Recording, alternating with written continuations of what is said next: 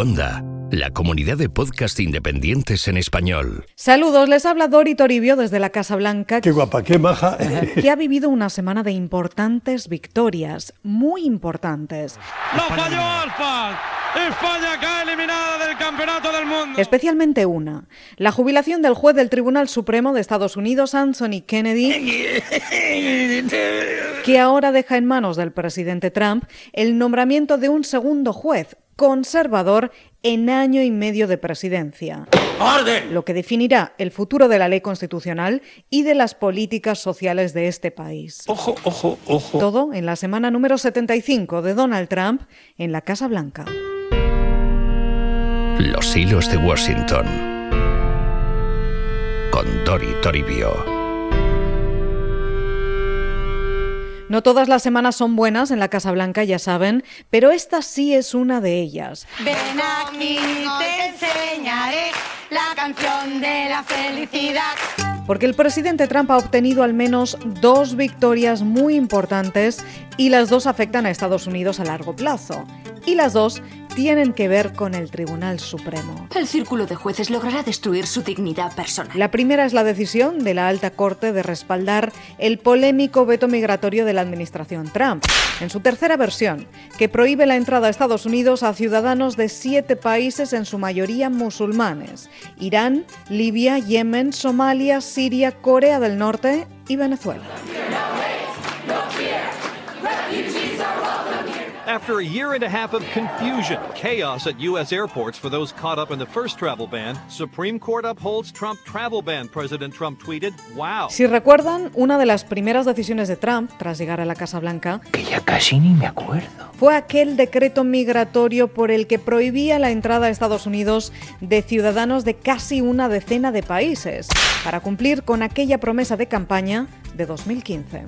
Donald J. Trump is calling for a total and complete shutdown of Muslims entering the United States until our country's representatives can figure out what the hell is going on.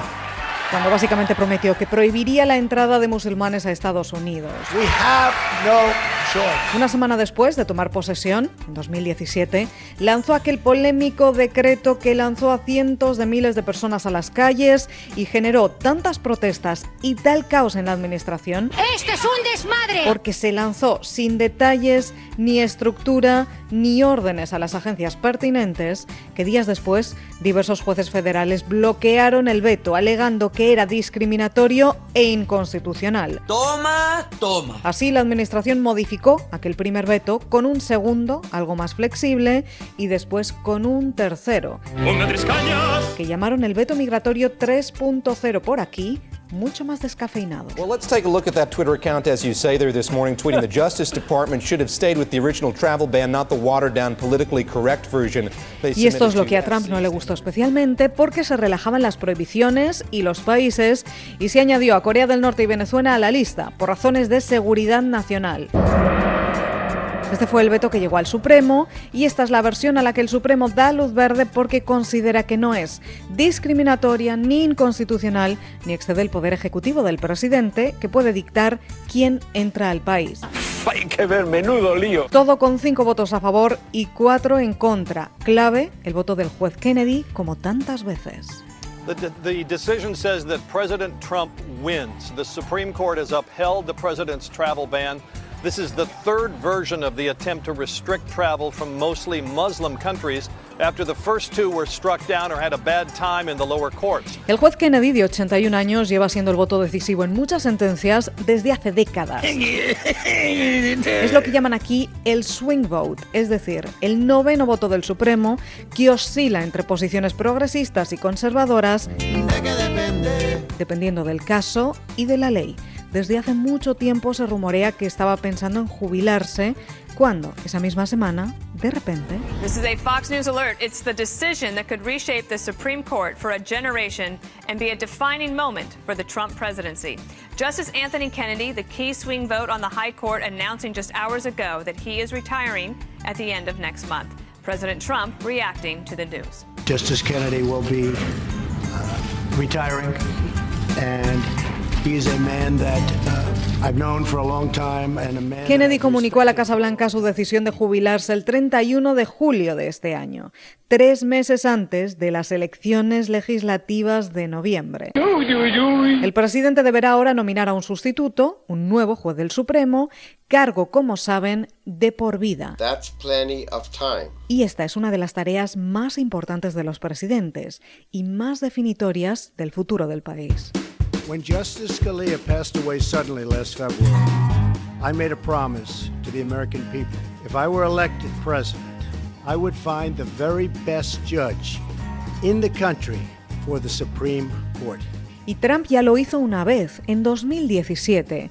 Tras la muerte del juez Anthony Scalia, el presidente nominó a Neil Gorsuch, un juez más conservador, como sustituto, pero muy respetado. La decisión de Trump fue aplaudida por todos y Gorsuch fue confirmado con hasta tres votos demócratas en el Senado. Se dice que aquella decisión, de un juez respetado por todos, se hizo como gesto precisamente a Kennedy, escogiendo a uno de sus alumnos para el Supremo, un mensaje de tranquilidad y un guiño a la Casa Blanca por si quería jubilarse.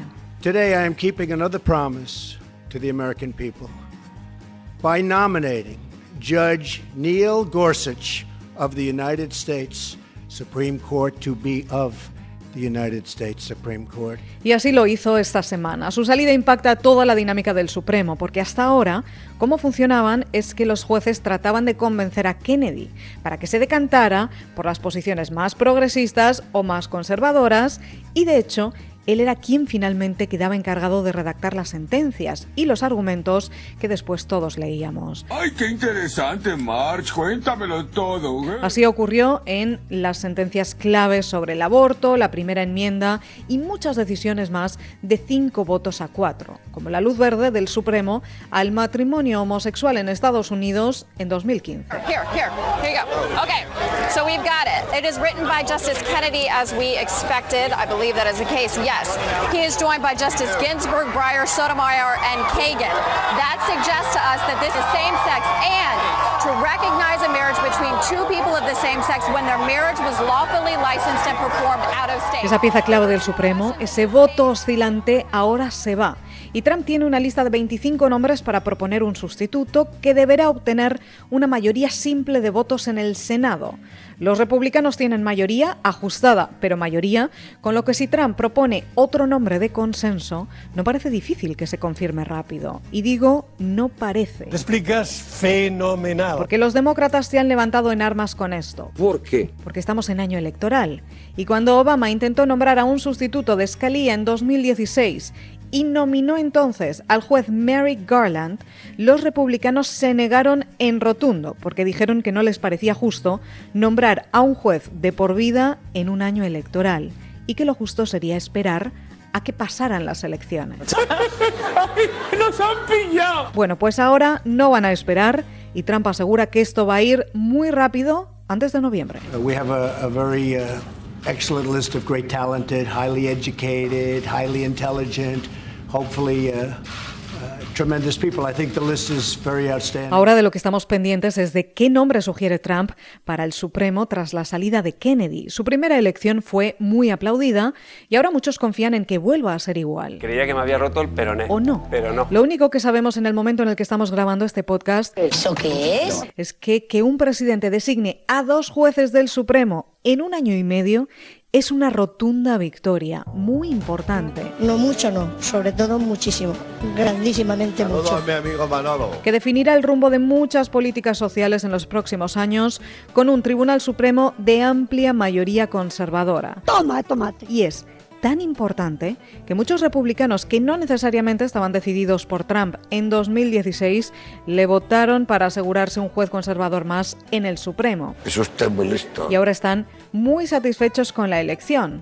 Y recuerdan, estamos en año electoral. Es una pesada. Que seguimos contando aquí, en los hilos de Washington.